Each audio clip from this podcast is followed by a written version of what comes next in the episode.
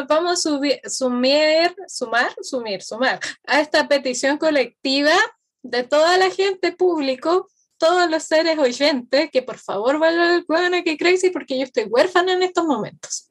¿Sabéis qué? Ese es el tema, que uno se, cuando se acaba una serie, una película, uno se siente viudo de algo.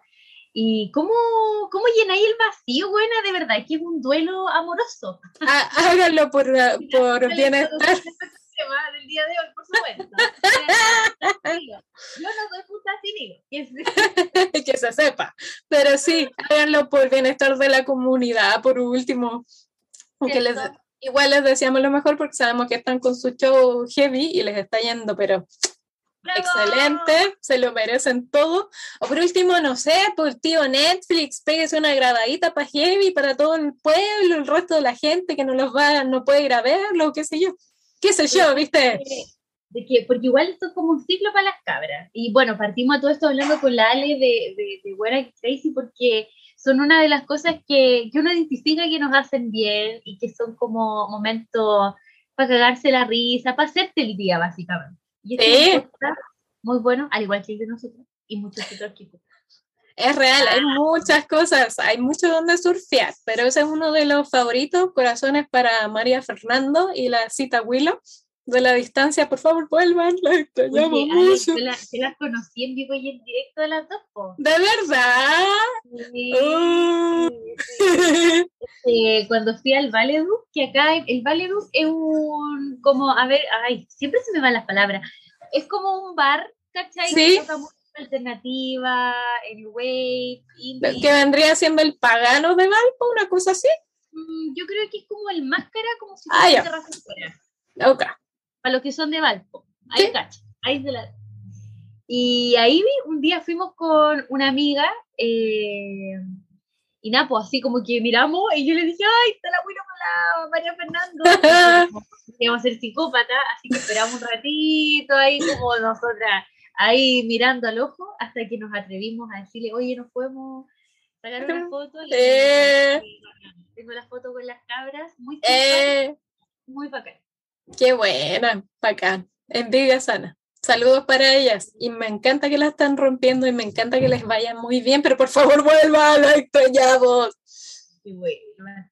Bueno, y aprovechamos de promocionar el podcast de ellos eh, y el de nosotras, pero el de ellos sobre todo para que ojalá el tío Netflix, como dice la Alex, de, de El tío Netflix con un, con un en vivo como para verlo y el tío Spotify recontrate, pues hijo, sí, para eso estamos.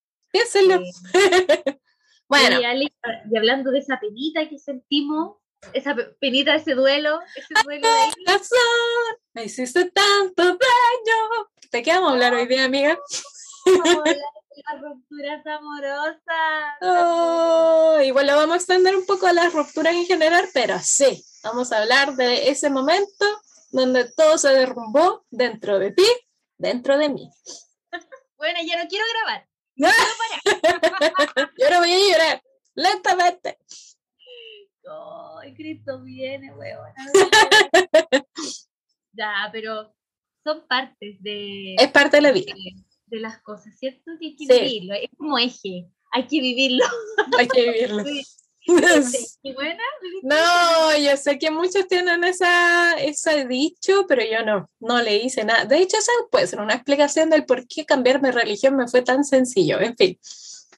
Uy, vamos a hacer un capítulo un día de la religión y de, la parte espiritual. sí, de los caminos espirituales, tan buenos, pero yo no viví eje, entonces, claro, encontrar mi real camino no fue tan, no fue tan complicado salirme, básicamente. Acabo de tener una, una un lapsus. lapsus, le explicaba a Lale, que hoy día vamos a hablar de las rupturas amorosas, ¿cierto? Así es. Y, y nada, pues amiga, ¿qué se te viene a la mente cuando, cuando te sale este concepto? Eh, tanto si es que tú has vivido una o has visto a alguien muy querido vivir una. Bueno, las dos, pero yo nunca he vivido rupturas así tan formales. Yo soy como citando de nuevo bueno, que otra vez como la María Fernanda con unos vínculos bien difusos, debo decir. Entonces nunca han sido como la formalidad de terminamos, pero sí han sido rupturas de varias cosas. De hecho, yo quería decirlo y lo voy a reiterar de que hay que extender las rupturas a muchos otros ámbitos más que el amor romántico o el amor de pareja. Eh, lo que a mí me pasa con las rupturas, y voy a citar un librito que tengo por aquí, que se llama El Camino de las Lágrimas y es de Jorge Bucay. Es un libro muy chiquitito de bolsillo y lo que te habla es básicamente del duelo. Cuando, ¿Por qué lo traigo a colación? Porque cuando uno hace un rompimiento de algo o se acaba un ciclo o termina de forma abrupta una situación que lleva como cotidiana, uno inevitablemente hace un duelo y pasa por etapas de duelo. Hay mil formas de clasificarlas, pero este hermoso librito te las cuenta, te las, te las ordena, te ordena un poco la cabeza porque como la primera vez que te pasa la ruptura tenías una melcocha de un, de un todo, un caldo, pero sabroso en la cabeza, sabroso. Primero no entendí lo que está pasando si es que a ti te terminan. No puede. Sí. O cuando tú terminas, uno bien Capricornio, bien resuelto, sí, voy a dejar esto y chao, pero generalmente así. Pero ah, cuando a ti te terminan o cuando la situación se acaba y tú no tuviste cómo prever eso o no lo querías aceptar, es súper chocante. Quedas como en el estado de incredulidad por harto rato. ¿O no? ¿Cómo es tu experiencia? ¿Para qué? ¿Para qué? di la verdad, Rosa, di la verdad. Vamos, tu momento. Mira, no tengo un plato de fideo para poder hablarte mientras como, pero me encantaría. Bueno, qué ganas de comer fideo. Y ahí viene mi mecanismo de defensa, por supuesto, apareciendo y estrenándose. No, pues mira.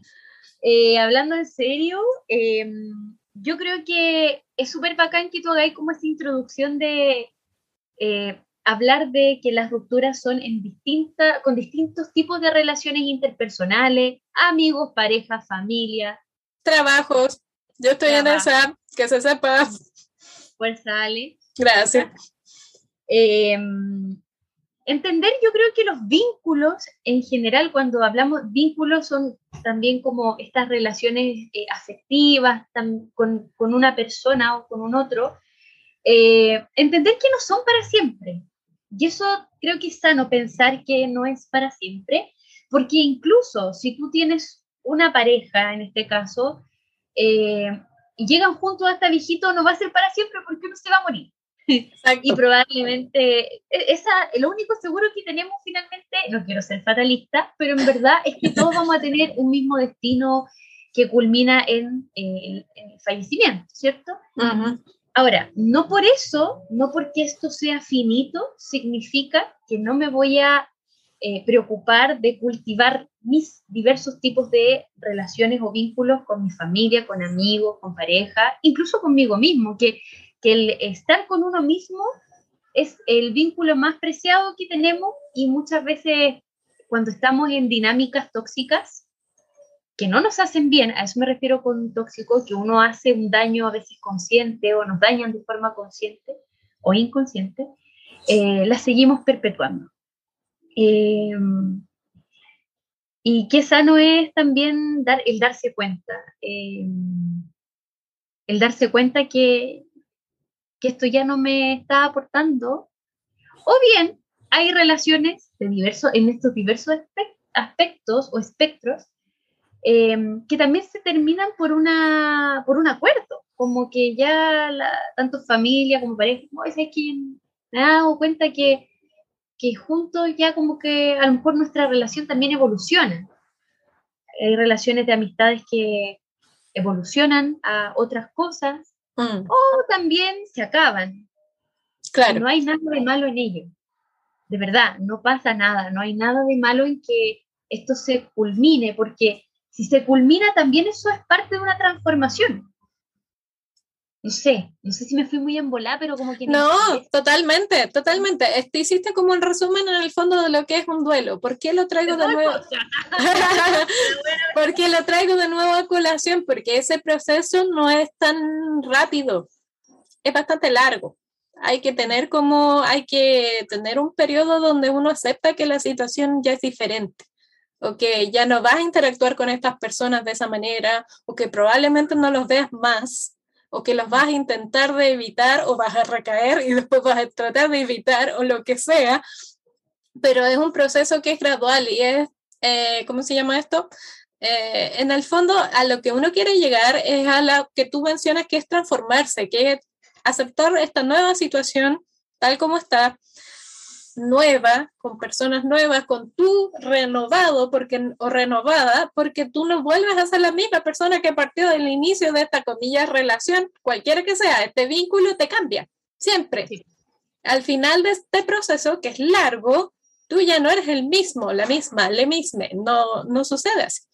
Pero el culmine es que, claro, que tú a partir de esta experiencia que puede ser chocante y dolorosa, te transformes y aprendas cosas nuevas. Y hay duelos que son bien dolorosos, eh, rupturas que son bien medias violentas, no violentas en violencia física, pero sí verbal, y uno queda como, ¿qué?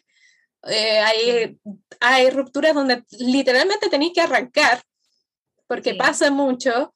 Hay otras rupturas que ni siquiera las viste venir, y esas creo que son las más complicadas. Donde tú lo que... ¡Ay, no! Le di el clave, perdón. le que... ¿cierto? es verdad, es verdad, amiga, eso que tú decías, hay tantos tipos, como dice la, la Vane, para gusto los colores, ¿verdad? Hay de tanta cosa que puede pasar. Sí, la vida es bien impredecible, la pandemia nos ha enseñado eso, nosotros no podemos, tenemos muy poquito bajo control, casi nada diría yo. Entonces, igual ah, te puede pillar volando bajo, tú estás como, llevémoslo al terreno de pareja, súper enamorada, súper enamorado, y de repente, ¡oh! Se acabó. Mira, podríamos hacer hasta como unas, unas tres divisiones, ¿cachai? Porque en esta parte de pareja en particular, em, incluso esto que tú decías, como es que no lo vi venir, es que uno igual en el fondo muy en el fondo, tú sabes que algo no anda bien. Mm. Y a veces uno es evitativo. Sí, pues no quiere afrontar. Uno evita el escucharse, evita como decir, puta, no, ¿sabéis qué? Es igual, uno como que hace lo compensatorio, ¿cachai? Igual hay, igual, no sé, pues igual esta persona es así conmigo, igual no sé qué, y tratáis como de ir compensando, pero Em, ahí yo creo que la, tarea más brígida es eh, escuchar esa vocecita interna que te dice, aquí me siento a gusto, aquí no me siento a gusto, aquí me siento estancado, estancada, acá siento que lo estoy pasando como el forro. Em, no dejar de existir en las relaciones es una tarea muy importante. ¿Por qué? Porque incluso con las amistades y con, la, y con las familias, eh, a veces hay, hay que hacer una distinción.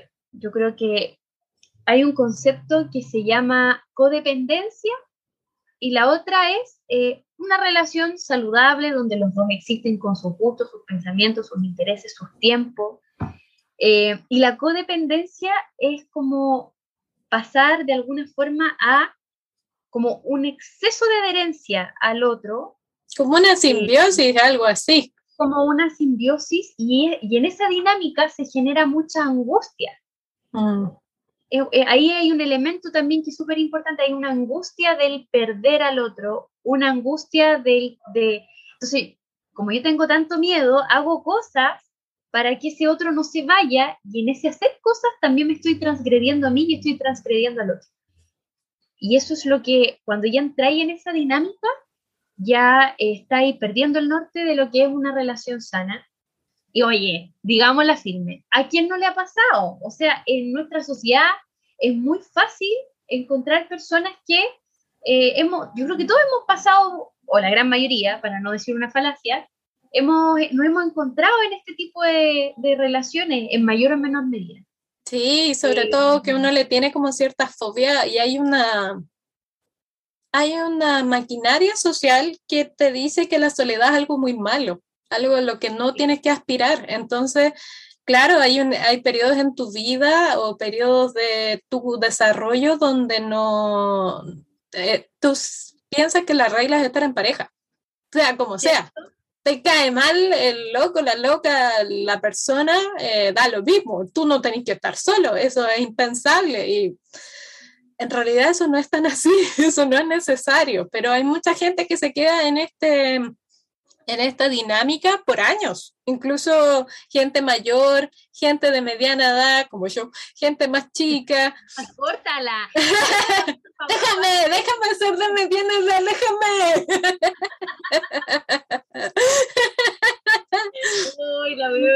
Oye, por favor, si alguien aprecia tu risa, yo acabo de presenciar la risa del Ale y es como, es única tu risa, amiga, es única. Gracias. Pero la cosa es esa. Yo puedo contar una experiencia, no vamos a decir nombres porque para proteger identidades y porque ya no tenemos vínculos ni de ninguna especie con esa persona. Pero yo tengo, tuve una experiencia en la pero Se llama, pero se llama. No.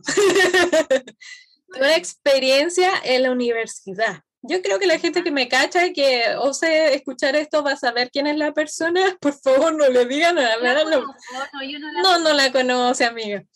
Y este personaje era un él y era mucho mayor que yo. Trabajaba en un área de la universidad. Ahí sí que no voy a decir qué área es porque se va a cachar mucho quién es y para qué. No hace falta. Mm, yo era muy... ¿Ah? Pero empieza con la letra. No, la cosa es que yo era muy chica y él era muy grande. O sea, él tenía mi edad y yo tenía 23. Yo ahora tengo 34. Había una distancia. La cosa es que nos empezamos a vincular porque él era conocido de un primo mío y yo no era pollito de universidad, tenía 23, ya tenía una carrera, había estudiado en un instituto, pero en la universidad es diferente. Las universidades son muy distintas a la educación superior. Entonces yo no cachaba nada, no cachaba a nadie. Y me empecé como a pegar a esta persona porque una, a mí me gustaba. Y lo otro es que no tenía ningún referente o figura como para, todavía no hacía amistades con mis compañeros, pues después terminamos siendo todos muy amigos hasta el día de hoy. Saludo a mis compañeritos de mi carrera, porque de verdad que nos escribimos, pero en esa época yo no tenía nadie, comillas, conocida. Entonces empezamos en esta dinámica tan rara de tire y afloje, de yo transparenté mi, mi gusto por este sujeto, pero esta persona me dejó como en la friendzone, pero me sacaba cada cierto rato. Era una relación toxiquísima, porque yo estaba siempre en desventaja, siempre. Siempre estaba por debajo de una persona que me estaba manipulando constantemente, que estaba estirando los límites de la, del vínculo a su conveniencia. Y una vez que logré salir de esto, que me costó mucho, y yo misma, sí, yo misma tuve que cortar y era muy difícil porque uno lo frecuentaba en la universidad, era inevitable, pues si era funcionario de ahí tenía que verlo, estaba ahí jodido. Entonces, una vez cuando empecé a como a lograr salirme de esta madeja bien enredada, bien mal ovillada, diría la tejedora, eh, me empecé a cachar que él tenía la tendencia a hacer esto con muchas otras compañeras que llegaban de los primeros años que tenían la misma edad que yo. Sí, pues.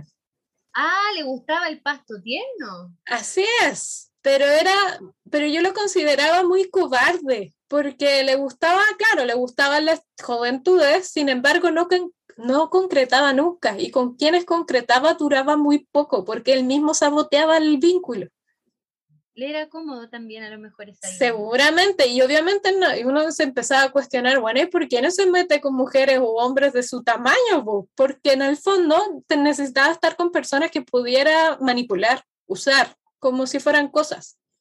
¿Cachai? A su conveniencia, a su amoldaje y salirme de eso, niños, niñas, fue muy complicado, fue muy difícil, pero lo conseguí. Y uno cae en esas redes cuando es chico, chico entre comillas, o semi-adolescente, todavía a los veintitantos eres como adolescente, por no tener la experiencia o no darte cuenta o ignorarte a ti mismo, porque decir, no, me tengo que seguir apegando a esta persona porque si no, ¿qué voy a hacer? ¿Quién soy? ¿Qué, qué voy a hacer? No, yo no soy nadie, ¿cachai? Y es una mentalidad muy de, adolescente, pero los adolescentes son muy así. Y uno hasta los veintitantos, los primeros años de la U, todavía es medio adolescente, bastante, diría yo. Pero cortar eso es súper difícil y también es chocante, pues también pasas por procesos de duelo de, oh, ¿qué me hice yo a mí misma? ¿Qué me hizo el otro? Y porque ya no puedo ni siquiera sostener una conversación cordial con la persona, sino que tengo que cortar de frentón, no verlo más, no interactuar más porque no, no quedaba de otra, pues si no te volvía a enredar en esa madeja muy mal ovillada, pésimamente ovillada. Y, y brígido porque, o sea, a ver, yo creo que cuando tú termináis también una relación de pareja, para empezar, termináis palo yo, porque obviamente tu autoestima está por el piso algunas veces, no siempre es así, recalcamos, cada caso es único. Sí. Pero en la mayoría de las veces cuando las cosas no terminan bien o no fue algo como tan, digamos, agradable para alguna de las dos partes, el autoestima de uno igual está bajita, ¿cierto? Eh, uno se cuestiona mucho las cosas y en ese proceso del duelo también aparece, eh, posterior a toda esa fase, eh, la aceptación y el aprendizaje. Que es lo último, la última parte. Ah, y lo otro, que ese proceso del duelo para pérdidas familiares, para pérdidas amorosas, para pérdidas de amistades, como tanto cortar relaciones de amistad. O de trabajo. o de pega, no es lineal el proceso, y eso también yo lo aprendí por mi pega que los procesos de duelo no es como ya voy a llorar una semana, me voy a hacer cagar, voy a estar carregándome completo, pero yo mañana soy otra. No, es como, bueno, permítete la pena, permítete estar hoyo, pero también con ciertos límites, ¿cachai? Porque yo puedo sentir la pena, puedo estar para la embarrada, pero no, espérame, pero no tengo que olvidar, no puedo dejar de lado el visibilizarme que yo tengo que comer, que me tengo que bañar, que tengo, que, cuidar de mí. Exacto, porque hay veces en donde pasamos al otro polo que es estoy tan triste, estoy tan deprimido, bacán, permítete esas emociones, pero tampoco te abandones en el proceso. De hecho, justamente lo hablábamos con alguien hace poco, que cuando uno está pasándolo mal, uno a veces es súper duro con uno mismo y se castiga y se culpabiliza. se echa la culpa de que no funcionó por uno, porque uno no o hice esto mal, ¿cachai? Y es como, sí, o sea, te mandaste cagar, esa persona también se mandó embarrar, por algo esto pasó o terminaron, o a lo mejor no es que hayan terminado tan en mala, pero evolucionó otro, otro tipo de vínculo, ¿cachai? Pero también como sacar este extracto de decir, ok, ¿qué aprendí para no volver a repetir?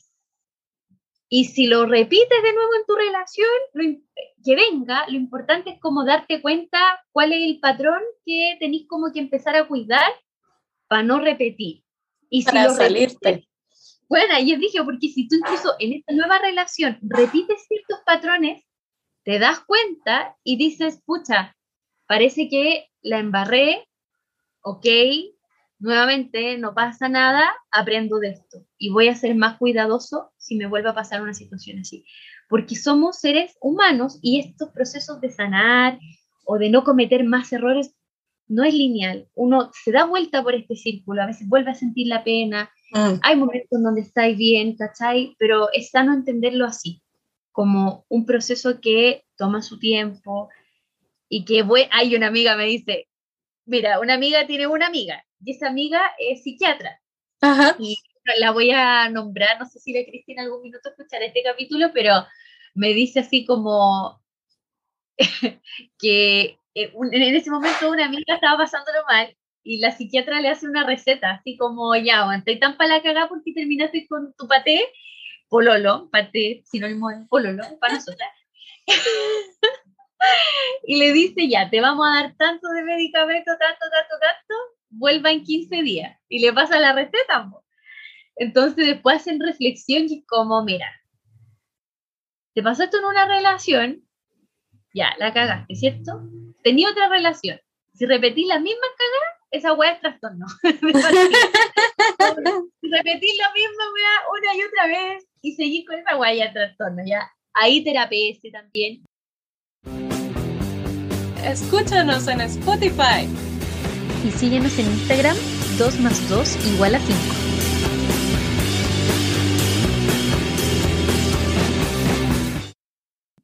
Rica es la terapia. Es una invitación, es súper útil. Complementando lo que estabas diciendo antes y antes de interrumpir, voy a nombrar como muy, muy por encima, aprovechando de citar el libro que les mencioné, las etapas del duelo. Toda la, toda la gente, o sea, todos los como estudiosos de este tema tienen una manera diferente de clasificarlo. Yo voy a decir lo que dice aquí.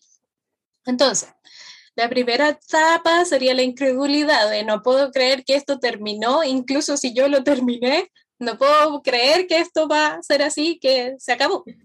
La segunda es la regresión, es decir, nosotros estamos con el estado de negación del berrinche, del llanto explosivo, de no, no, no puede ser, esto es imposible, no es imposible, como una mezcla entre la eh, anterior y una emoción más a flor de piel. Después viene la ira o la furia. Yo me enojo conmigo mismo y me enojo con el otro o con la otra parte y me enojo con la situación y me enojo con todo, con la situación nueva, con quién fui, con lo que hice, con lo que dije, con, el, con lo que dijo el otro, etc. Después viene la culpa. ¿Por qué yo me enojé con el otro y por qué me enojé conmigo? ¿Por qué me enojé con las circunstancias? En realidad parece que yo la embarré y la embarré harto. Luego viene la desolación, me siento triste, impotente, eh, con una nostalgia pero pesada, no la nostalgia que hablan los brasileños, el saudade, que es como la nostalgia bonita, no, está la nostalgia densa y pesada de lo extraño, la extraño. Por, después viene algo que aquí dice como fecundidad, que es como en el fondo el acto de tomar lo que queda, tomar toda la suma de todas las partes y empezar a hacer algo con eso. Es decir, elaborar una resolución, que es la última parte, la aceptación. Ya, esta situación fue así, esto se dio de esta manera, yo participé de esta forma, la otra parte participó de esta otra forma y estamos en paz con eso. Ya fue. Esas son las etapas y como dice la Cami, no son lineales, estas pasan como en espiral, o sea, se te pueden superponer cuatro encima y tú tenés que vivirlas en mayor o menor medida. Ay, ¿cómo es? yo insisto, yo no sé qué es eso. Perdonen. Yo lo vas a vivir, amiga. Yo, ¿yo te puedo invitar? Yo salir de Parecilladora de Valparaíso. yo nunca viví eso. Yo siempre fui a colegios laicos. Y aparte, yo practico otra religión ahora, así que dejémoslo ahí. yo tan bueno, yo soy, yo creo, pero no soy fanática. Como, sí, está bien. Así como, ay, ya, pero bueno, ya hablaremos de religión en otro capítulo. Otro capítulo será para eso. Y quería decirte algo como, como en esto de, bueno, eh, lo personal, cuando yo tuve mi ruptura amorosa, em, para mí fue eh, súper em, sanador empezar a mm, darme cuenta, de darme cuenta, empezar, de cosas que yo creía que eran amor por eh, vivencias familiares, rígido, como que uno replica también ciertas cosas que tú veís de tus seres queridos, pensáis que, ah, ellos aman así, entonces pareciera ser que este es el modelo que yo tengo que ser. Y, y bueno, los primeros amores, eh, no, no, no es que se le quite validez ni nada, pero tienen ciertas características, son como más idílicos, son más intensos. Son más románticos más, más amor romántico. Eh, no para todos, porque igual las generaciones van cambiando, los cabros de ahora viven el amor súper diferente a como lo vivíamos nosotros. Es verdad. Y es sano también que vaya esa transición. Eh, cuando es guiada por una persona que también te oriente, no te desoriente, porque hoy en día es muy fácil desorientarse. Pero bueno, retomando el punto, es como bacán poder cuestionarse qué es para ti el amor qué implica amar y qué cosas a ti te hacen o no sentir amado o, por el contrario, no amada. Y esa fue una pega que empecé como a, en lo personal, a hacer en mi proceso de duelo. Eh, la pandemia también como que fue como una, un plus, eh, tanto de los aspectos positivos como negativos, para empezar a enfocarme en mí.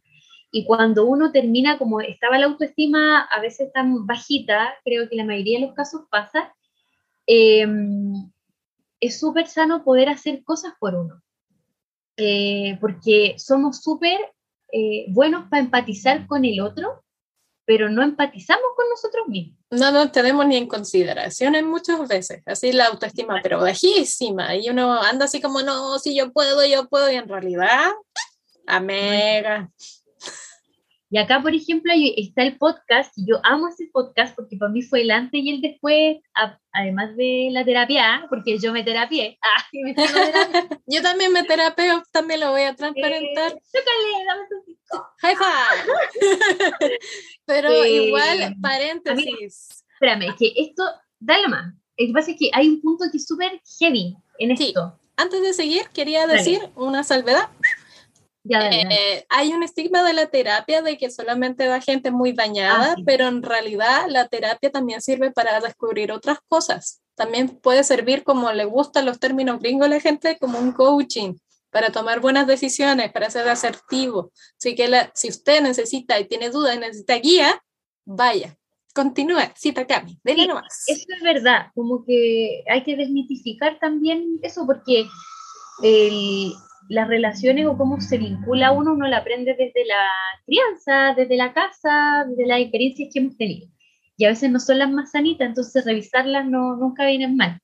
Y eso mejora también eh, lo que venga a después. Contarte que este podcast tiene ciertos capítulos que son como entender lo que pasa cuando se termina la ruptura, cuando uno termina desde la fase más amorosa, también habla de, de las cosas más familiares pero habla de que uno eh, tiene que hacer ciertas cosas y entender ciertas. ¿Qué es lo que hay que entender? Que en el proceso de enamoramiento es un proceso súper bioquímico. Hay hormonas que está la dopamina, ¿cierto? La noradrenalina. Entonces, cuando uno extraña a esta persona que no está o que terminamos, o extraño a mi amigo, a mi amiga, no sé, en fin, eh, pero en el caso de las parejas, el extrañar, no hay nada de malo con extrañar. También decían, permítete extrañar, permítete echar de menos, porque ahí está actuando la noradrenalina, que es la hormona finalmente como de seguir extrañando al otro para preservar la especie, los vínculos, ¿cachai? Yo creo que hay un tema como también desde lo más primitivo. Eh, y esas mismas, eh, la dopamina, ponte tú, la noradrenalina, uno igual puede estimularlas en uno a través de otras actividades, como es el deporte, como una actividad que te genere placer, eh, obtener el cariño de otras formas. Eh, y hay muchas formas de sentirse amado, no solamente en vínculos con personas, sino con cosas que tú puedes hacer por ti para quererte a ti mismo. Suena bonito, pero es más difícil que la chucha. Como todo. Y que toda la teoría, eh, incluso lo que se lee en este libro, eh, que les cité, todo en teoría, en papel, suena muy bien, suena como muy aplicable. Pero cuando uno lo vive, otra cosa es con guitarra, como se dice, porque cada uno es diferente. Cada uno percibe diferente y lo vive distinto. Pero esto de entender lo químico a mí me generó mucha en lo personal me gustó mucho porque entendí que no era algo como anormal o que mi sentir era algo como patológico, ¿cachai? Sino que es algo que es súper hormonal, que es súper humano y que existen por esta razón. Eh, no, no, tampoco es prescindiendo de lo emocional, de lo rico que es querer, amar, sentirse amado. Eso es un tema aparte que, no tiene por qué verse perjudicado con esta otra lista. Mm. Pero el integrar esas dos veredas creo que es súper bacán. Y también hablaban de cómo puedo yo apoyarme en este proceso de desenamoramiento, digamos, o como el tomar distancia. Y habían pasos pojales. sí, Yo, me, yo me imagino, porque igual uno intuitivamente hace algunas cosas, pero igual tener una guía mucho mejor es mucho más, hace que la vida sea un poquito más sencilla, poquitito. Cierto, hace la vida un poco más fácil. Y, y ahí, por ejemplo, hablaban de, yo, mira, voy a hablar de los pasos que me acuerdo, porque ya no me acuerdo mucho, pero lo primero, como esta cuestión es tan bioquímica, eh, hay que hacer un detox, una desintoxicación del otro. Usted desintoxíquese de ese ser que lo absorbió un poquito, Brígida y la imagen igual, pero me hace mucho sentido. Bueno, brígido. Yo igual que así para la caga, porque hablaba de contacto cero.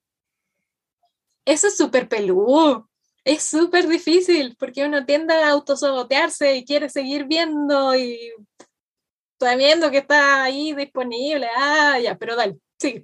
O sea, es peludo sobre todo cuando tenés hijos, po. Sí, igual po. tenés que ver a esta persona, igual tenés que coordinarte, pero ahí eh, prima otra cosa. Y ahí, bueno, nos, nos nos meteremos poco a poco en esa lista, pero vamos a hablar como del decálogo general, Ya. que es el decálogo, digo, 10 pasos y la buena se acuerda de cuatro. Sí, pero además, sí, sí, además uno va a traer al otro. La memoria funciona así. Téngase fe, Oye, téngase fe. sí, Pero ponte tú, unas cosas ya, era el de desintoxicarse y qué implica desintoxicarse. ¿Qué te imaginas, Ale? ¿Qué, se- qué es el desintoxicarse? Pucha, eh, me imagino que a mí se me figura, en, así como llevándolo al terreno sencillo de pareja o de amistad, dejar incluso de hacer ciertas actividades que hacías con el otro, Mm. dejarlas de lado o repensarlas para que sean tus actividades y no sean asociadas a la otra persona, algo así. Sí, tiene que ver justamente con eso, con, con la desvinculación paulatina, pero también es un poco drástico esto del contacto cero, es necesario. ¿Por qué? Porque todo lo que te recuerda a esa persona, tenés que apartarlo de ti. Es decir, ropa, fotos, Peluches, regalos. ¿Cómo? los peluches. Peluche, señora, guarde peluche o caballero. O regálelo. Regálelo. O todo lo que te recuerda a esa persona, las canciones también. Oh, Em, Yo debo decir que encuentro que es una pésima idea dedicar, dedicar canciones. Le causa mucho dolor a la gente. No lo hagan, niños, niñas. No lo hagan. Ay, a mí no lo gusta haga. dedicar A mí no me gusta. Después no las podía escuchar con calma y la música no necesariamente se hizo. Bueno, la serenata sí, pero todo lo otro no está tan hecho para eso. No sea tan. Ya, es mi opinión personal. No, amiga, es súper válido. eh, y nada que hacer, o sea, es tu opinión y verá, a mí, a mí me gusta. A mí no me A gusta. mí no me yo- gusta, a mí me encanta. Yo no lo haría. Yo paso.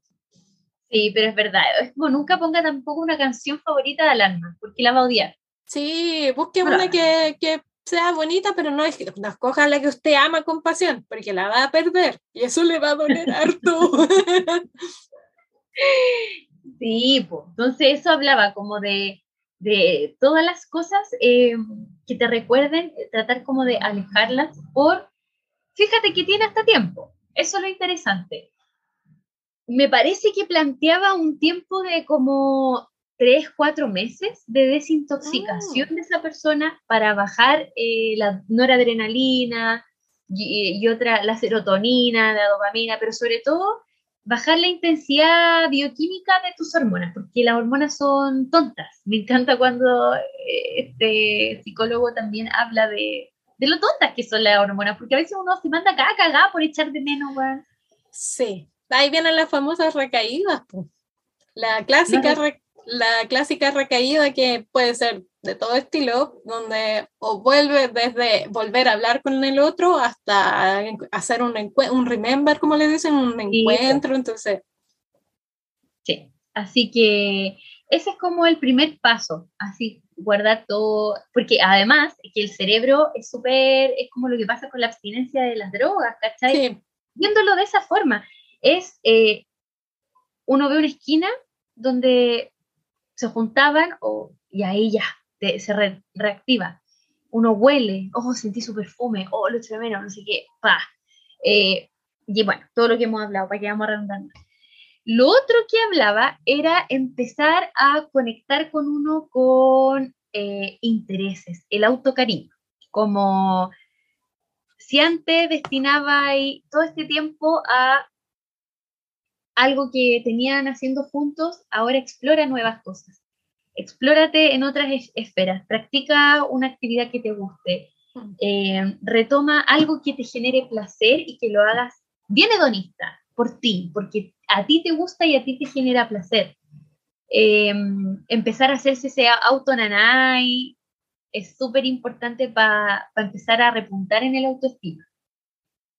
Lo otro era como no sentir que el término de una relación tanto amorosa o de amistad o con una familia, quien decidiste ponerle límites a un familiar que decía poner límites, significa un fracaso. Es como, yo creo que esto decía, es perpetuar una relación o un vínculo que te genera dolor, ese es el real fracaso. El pues. saber ponerle un stop eh, a eso, consensuado o no consensuado, em, también es decir, basta, no me merezco esto, no me merezco pasarlo mal, me merezco otras cosas. Y uno piensa que nadie te va a volver a querer también. Pues, sí, pues hay que reconstruirse en lo afectivo también. No voy a tener, no voy a volver a tener amigos, por ejemplo, que también pasa, que uno cree como, ay, no voy a encontrar personas más especiales que esta, nadie me va a pescar, y eso tampoco es así. A veces las amistades se empiezan a diluir en el tiempo y hay que dejarlas ser, Roma.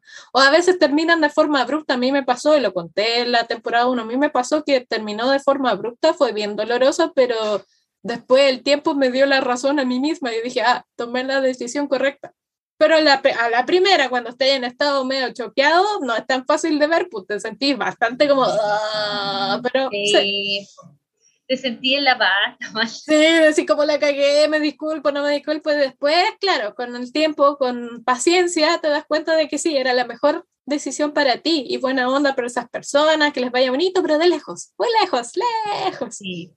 Y esto, como que tú decís, ya empezar a hacer esa reflexión de sacar el aprendizaje, que es lo que yo no negocio. También lo conversábamos hace poco con, con con unas personas que, bueno, con una persona en particular que estaba pasando por un momento así, qué importante es saber qué cosas tú nos vas a transar en el interés de tener una relación de amistad o de pareja. ¿Qué cosas tú necesitas y que no son negociables? Por ejemplo, yo necesito, eh, no sé, pues yo quiero casar. Tú no te quieres casar.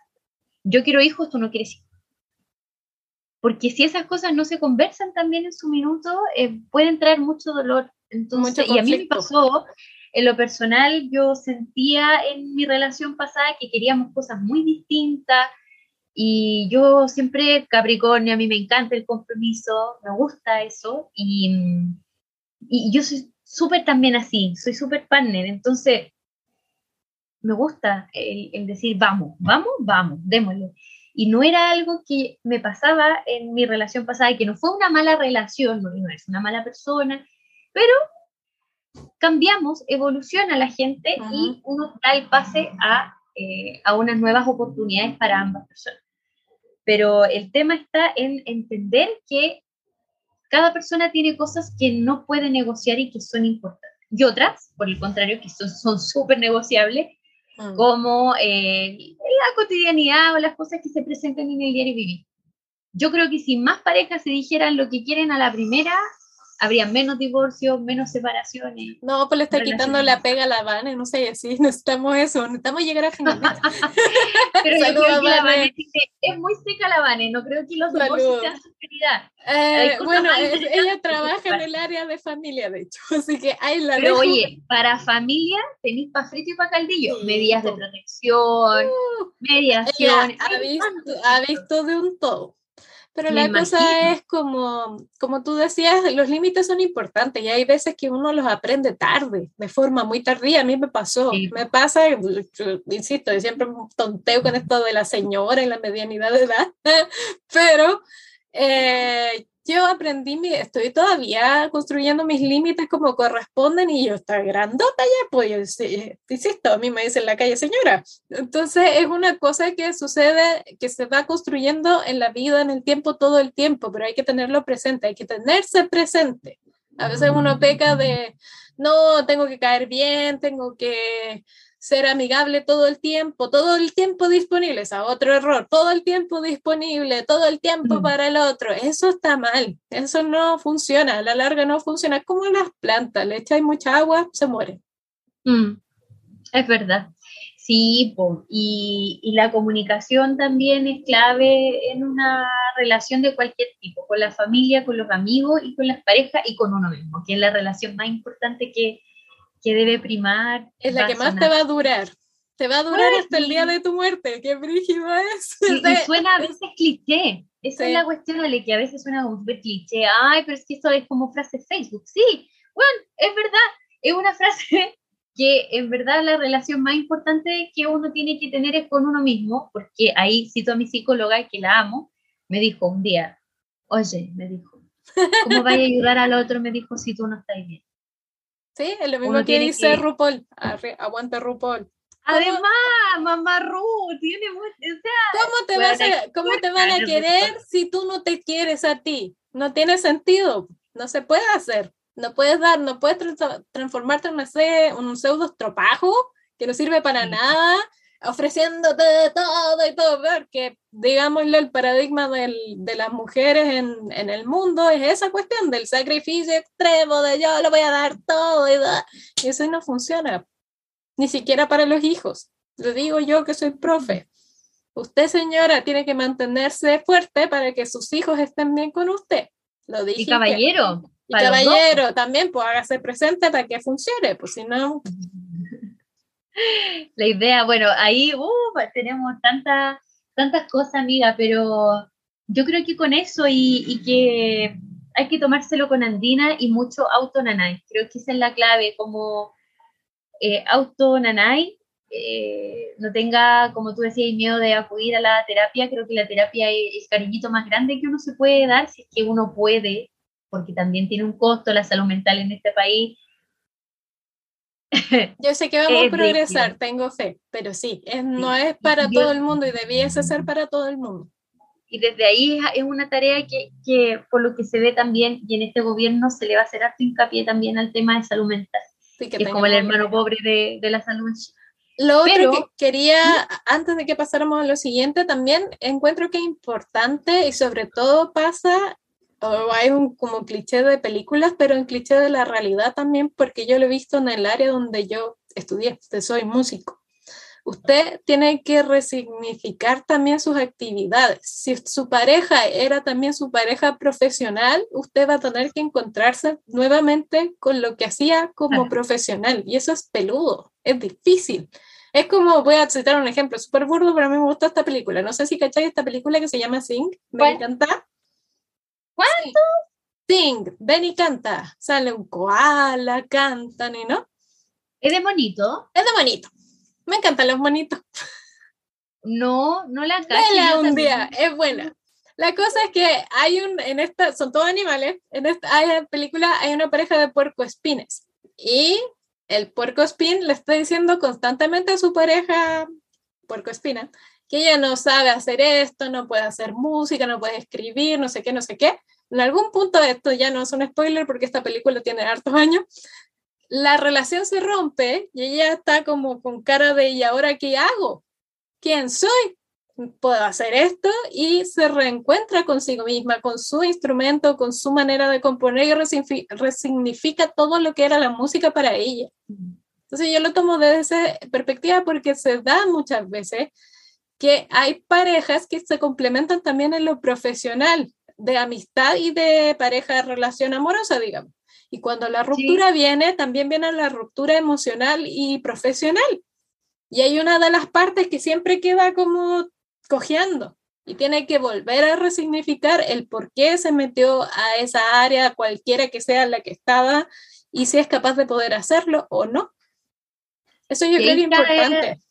Eh, o sea, es súper importante porque em, ahí está pues, también como el no transformar la relación en una codependencia y seguir existiendo en pareja. Eh, ese es el mayor reto, no perder la individualidad estando en pareja, porque como tú dices, nosotros podemos tener proyectos en comunes, nosotros podemos hacer cosas que nos unan y es bacán hacer cosas ricas en conjunto, proyectos que nos unan, que esa es otra forma de, de también manifestarnos el amor pero también este espacio de hacer cosas que cada uno tenga su tiempo para poder en esa misma relación desarrollarse. Y eso también es difícil. Nada de esto es fácil. Pero no es fácil, pero hay que tratar. Hay que intentar. se puede, se puede, se puede, se puede. Em, se puede. Sí. Es como, es como eso, porque más allá sería redundar en, en cosas pero creo que el cariño a empezar a, mirarse es la tarea más importante y más difícil. Sí, reencuéntrese. Y bonita. Va, a romperse un poquito. Romper es romperse también uno mismo un poco, pero se va a volver a reconstruir, que es la parte bonita e interesante. En todas las aristas de la vida usted se va a volver a hacer lento, llorón, mm, con harto moquito, con harta, ah, pero lo va a lograr. Así que dele nomás. Y si necesita ayuda profesional, búsquela. Igual es necesario. Igual los amigos, amigas, familiares no pueden suplir todas las partes que se necesitan eh, de salvaguardar cuando uno está en estos procesos. Así que si lo necesita, vaya, por favor. Sí, también se puede hacerlo. Qué interesante, Ale, lo que dijiste, porque a veces, claro, uno se apoya en las amistades, pero las amistades, por más apoyo que nos den, tampoco tienen las, las mejores herramientas para poder darnos algún consejo, porque también cada uno tiene su propia historia y es bueno hablar con alguien ajeno a toda esta situación. Una persona que está por fuera. Que tenga, que tenga herramientas en el área de, de, la salud mental para poder apañar. Em, ah, y lo otro, que nos pasa mucho a los que trabajamos en salud mental, que también eh, hacer esa distinción que nosotros cuando somos pareja, somos pareja, cuando somos amigos, somos amigos y nos, estamos terapiando todo el tiempo, aunque nos sale natural. ya después de un tiempo te sale natural, pero si tiene un amigo psicólogo, yo creo que su amigo le va a decir, vaya a un colega, vaya a un, profesional. vaya un profesional. O si no lo sabe él reconocer, uno también lo puede hacer. En mí también tuve ese caso. Tuve que decir, yo tengo fulanito de tal, tengo un terapeuta, se llama de tal y tal forma, tú no eres mi terapeuta, por favor, basta. Fue bien compleja esa conversación, pero también se puede tener. Así que tranquilidad. Sí, porque además las relaciones sanas implican conversaciones incómodas. Sí. A veces hay que la intimidad, hablar de lo que no nos gusta o de lo que nos hace sentir vulnerables, ahí es donde uno abre el espacio de la intimidad, si uno no siempre es full ni heroíno, o sea, uno no, no, es eso. Uno no siempre está rizado y fabuloso como la Cami. Hay días que tiene el frizz, a flor de piel, El pelo para la corneta. Sí, pues, no podemos tener el pelo lustroso siempre, somos humanos. Aunque es bonita y somos bonitas. Claro. Pero no siempre somos modelos, amigas, no siempre. No podemos serlo, aunque lo somos, pero no Bueno, y lo otro que comas sushi. Bueno, yo me acuerdo que los cariños que más me hacía era así como empecé a bailar, me empecé a poner bonita, cambié el closet. mira, y, y cambié el peinado, no me dejé crecer el pelo veía serie, me pedía sushi, hacía de... Lo pasé. Es lo mejor. Yo qué hacía, caminaba, cantaba, pero sin que nadie me escuchara, porque sin juzgarme de, oh, qué bonito canta, qué feo canta. Sí, lo era hacer karaoke, hacer karaoke, porque cantar libera endorfina mucha endorfina. Entonces, eso es una cosa que te ayuda, independiente si tienes una voz de pajarito o canta horrible, da lo mismo, te cante, hace muy bien. Vaya karaoke, vaya karaoke. Claro, o cante cuando hace el aseo. Yo hacía el aseo así, cantaba así, ¡ah! todo pulmón. No había nadie en mi casa, entonces retumbaba la casa, era bacán. Oye, y ahí estáis generando lo bioquímico también, po. eso que le falta al cerebro, ahí estáis generando esas endorfinas que el cuerpo está carente por la ausencia de alguien. Sí, pues, de encontrar también pasatiempos. Bueno, todos saben que yo tejo, ese es mi, mi gran, oh, mi santo griel de entretención. Entonces, ese encontrar esos pasatiempos, que hay múltiples, eh, también ayuda a Caleta. La actividad con propósito, la sanación de la ocupación. Ya, pero en vez de dar la lata y todo eso, todo quiero hacer ahora sí personas en la GAMI, digo que, mm, que me voy a pedir una tablet. Ah, no, no, hablando en serio, quiero hacer como una reflexión de lo bacán que viví estando así como soltera y los que también se dan el tiempo de estar solteros posterior a una ruptura, que es súper personal, y si usted quiere empezar otra relación, es cosa suya y no significa que esté mal o bien, es un tema personal. Y por otro lado, las personas que deciden también tomarse un tiempo bacán porque se, se, conocen también aún más y, y uno también tiene mejores herramientas para para tener relaciones más bonitas y más sanas. Sí. Eh, y uno se siente bien cuando uno construye esas relaciones así de bacán. Es verdad, pero acuérdense, toma tiempo, tenga paciencia. La paciencia es clave aquí. No va a ser el, Ah. de un día para otro. Así que en eso, en Voy eso. escuchar a Ana quedamos. ahora. Ah, no, Hoy a mí me gusta Ana Gabriel. es como esa cebolla. Después podríamos hablar de las canciones de, del amor romántico. Oh, pero sí, abundan. Hay muchas, pero a mí me gusta la Ana Gabriel es bacán, la encuentro bacán. Es bacán. Bueno, pero nada, Paquita, la del barrio. Paquita la del barrio con su adefesio mal hecho. Sáqueme el rastrero. Es Tres veces te engañé, tres veces te engañé. gran tema, es una gran canción. Aguante Yo le escuché ahora esta canción el viernes, tres veces te engañé, que decía la primera por despecho, la segunda por dolor y la tercera por placer. Qué wea Paquita tóxica. sabe. Amo, amo este No, yo creo que el santo grial para mí de, de las canciones es el gran Juan Gabriel. Oh, Juan. Gabriel. Ah, y lo otro que quería decir, que uno piensa que nunca más va a llegar el amor y llega. En muchas maneras, no solo en Ella personas, sabe. pero llega. Yo sé, yo sé de lo que hablo. Ella es prueba, ella es prueba. Muy bien. Ya busca a mí. Nos Ya, mi. Nos Enamorada me voy. Enamorada me voy. Dijo que iba a llorar el capítulo, no, no, no fue así. Yo sabía. Conciliador, me encanta. para llorar gracias a, en estos minutos. Y cada vez sí me hace llorar.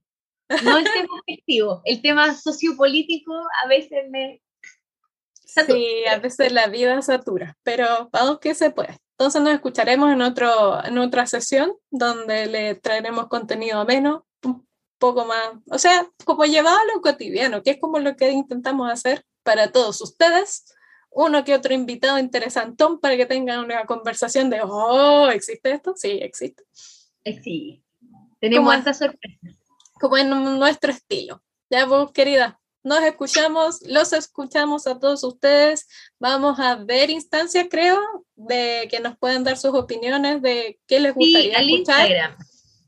Qué les, cuáles son los temas que les inquietan, a ver si podemos hacer un poquito de trabajo en la comunidad. Mientras tanto, les entretenemos harto y cuídense mucho. Bye bye. Chao, Ale, nos vemos. Chau, nos Chao, escuchamos.